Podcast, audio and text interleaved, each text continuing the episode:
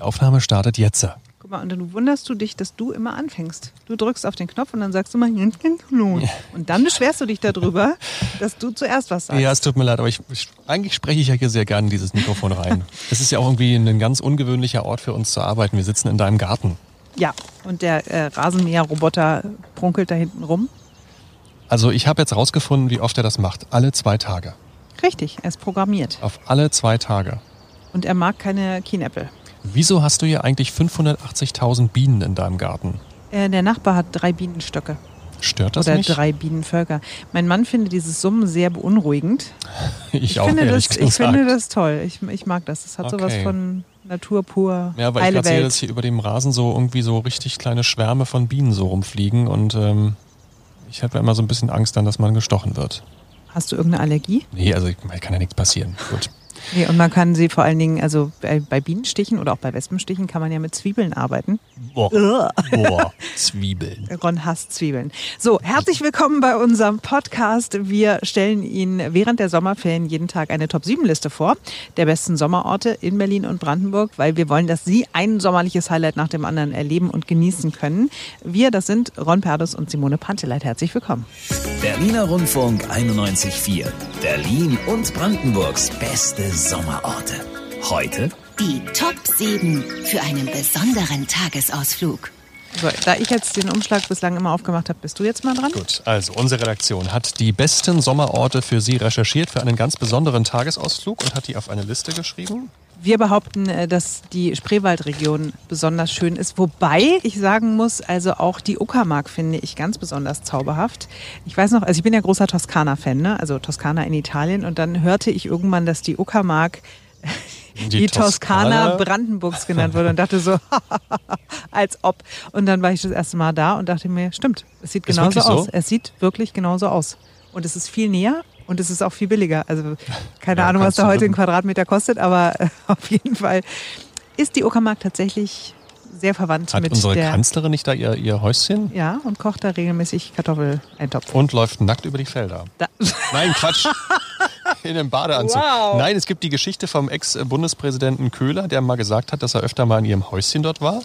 Und dann haben sie sich ihre Badesachen angezogen und sind über die Felder gelaufen zu irgendeinem nächsten See. Und sind irgendwie über irgendwelche Zäune geklettert. Das hat er mal in irgendeinem Interview erzählt. Also die- dieses Bild, wie sie irgendwie da im Badeanzug und irgendwie mit diese einem Handtuch um Geschichte die, nicht. um ich die möchte auch keine Details wissen, ehrlich gesagt. Wow. Gut, also wir sind aber irgendwie, ja, ich, äh, falsches Thema. Also, es geht um die besten Sommerorte für einen besonderen Tagesausflug. Hier ist die Liste aus der Redaktion. Ich würde die mal alle vorlesen, alle sieben, und dann können wir über die einzelnen mal sprechen. Hier haben wir zum einen den Modellpark Berlin-Brandenburg in Treptow. Go Paintball Adventure Park in Garzau im Landkreis Märkisch-Oderland. Das Ökodorf Brodowin in Barnim.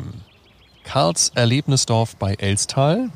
Wir haben den Barfußpark in Belitz. Das Eldorado. Wieso lachst du beim Barfußpark? Bist bestimmt kein Mensch, der gerne barfuß Nee. läuft, oder? Gut, wir reden gleich ausführlich drüber. Gut.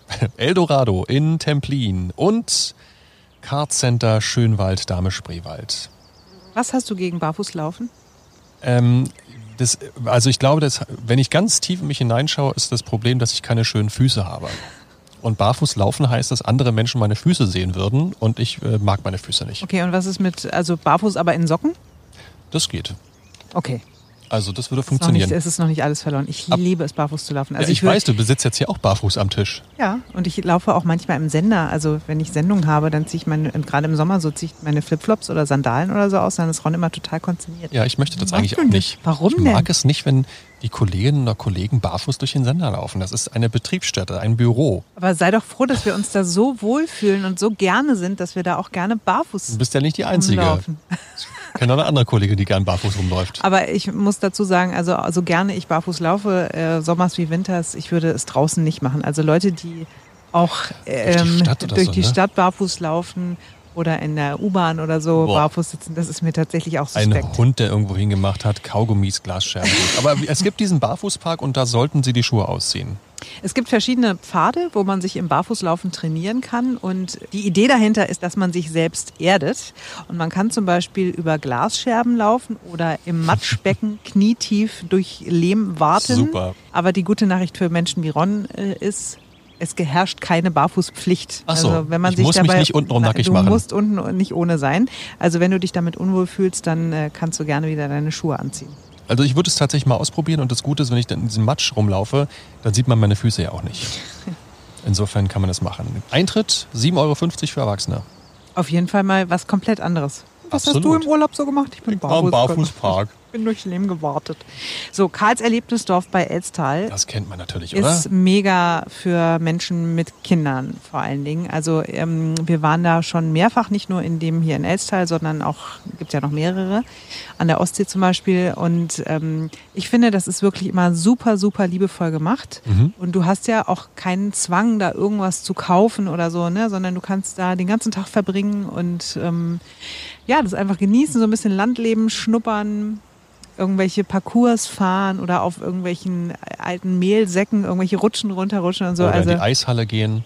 Oder das. Also es ist wirklich, ich fand das toll. Mir hat das total Spaß gemacht. Auch mir als Erwachsener, obwohl ich nicht so die Freizeitpark-Maus Mhm. bin, irgendwie die so unbedingt Achterbahn fahren muss und so weiter. Aber ähm, ich hatte da mit meinen Kindern wirklich Spaß. Ja, und man kann auch ohne Kinder tatsächlich Spaß haben. Ich habe das nämlich auch schon mal gemacht. Ich war zwar nicht in dem, ich war oben an der Ostsee, was ist das da, Rövershagen oder Mhm, so. Und genau. ich war echt beeindruckt, was da alles aufgefahren wird. Ne? Das ist echt toll. Ich habe aber auch ein bisschen was gekauft am Ende. Ja, ich auch natürlich. Aber ma- man muss halt nicht. Ja, es ist kein Zwang da. Hast du meine, meine Ja. Barhocker da gesehen? Diese, diese grünen ähm, Trecker-Barhocker, Ja. die habe ich da entdeckt. Ach. Also ich habe sie da nicht gekauft, ich habe sie dann später über einen Online-Versandhändler bestellt. Aber die fand ich total toll, weil da gab es halt so eine, so aus Gusseisern so eine Barhocker und der Sitz ist halt wie bei so einem alten Trecker. Ja. Genau. Sehr gedacht, stylisch. Brauche ich jetzt auch. Schauen Sie mal vorbei, lohnt sich. Karls Erlebnisdorf bei Elstal, äh, kostet 12 Euro die Tageskarte und ähm, es ist wirklich ein schönes Erlebnis für die ganze Familie. Ich wiederum finde sehr spannend ähm, das Kartcenter in Schönwald, Dame Spreewald. Kartfahren finde ich Knaller.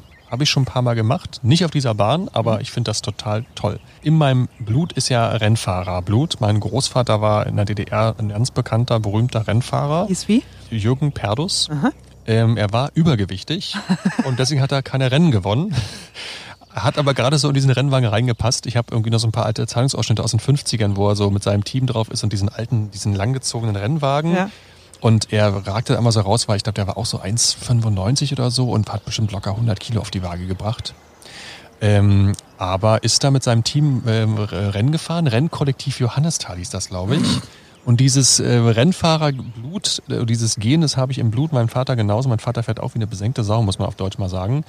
Und deswegen ist Kartfahren für unser Eins eine tolle Sache, weil man auf einer abgesperrten Strecke einfach mal ein bisschen Gas geben kann. Aber also bei deiner Körpergröße, du sitzt da wahrscheinlich in so einem Kart auch wie, wie ein Affe auf dem Schleifstein, oder? Es ist nicht wahnsinnig bequem, man macht das ja auch nicht drei Stunden, aber für so, für so ein paar Runden ist das völlig in Ordnung. Ich mag das schon so ein bisschen. Und vor allem, du besitzt ja halt wirklich im Freien, das heißt, du hast diesen Fahrtwind auch, also ich liebe das schon. Und du hast vier Räder halt, ne? Es ist nicht wie Motorradfahren. Mit zwei Rädern hätte ich ein bisschen Panik, aber Kartfahren finde ich super. Man kann mal äh, Mario Kart, weißt du, wenn man das so immer am Computer gezockt hat, Ja.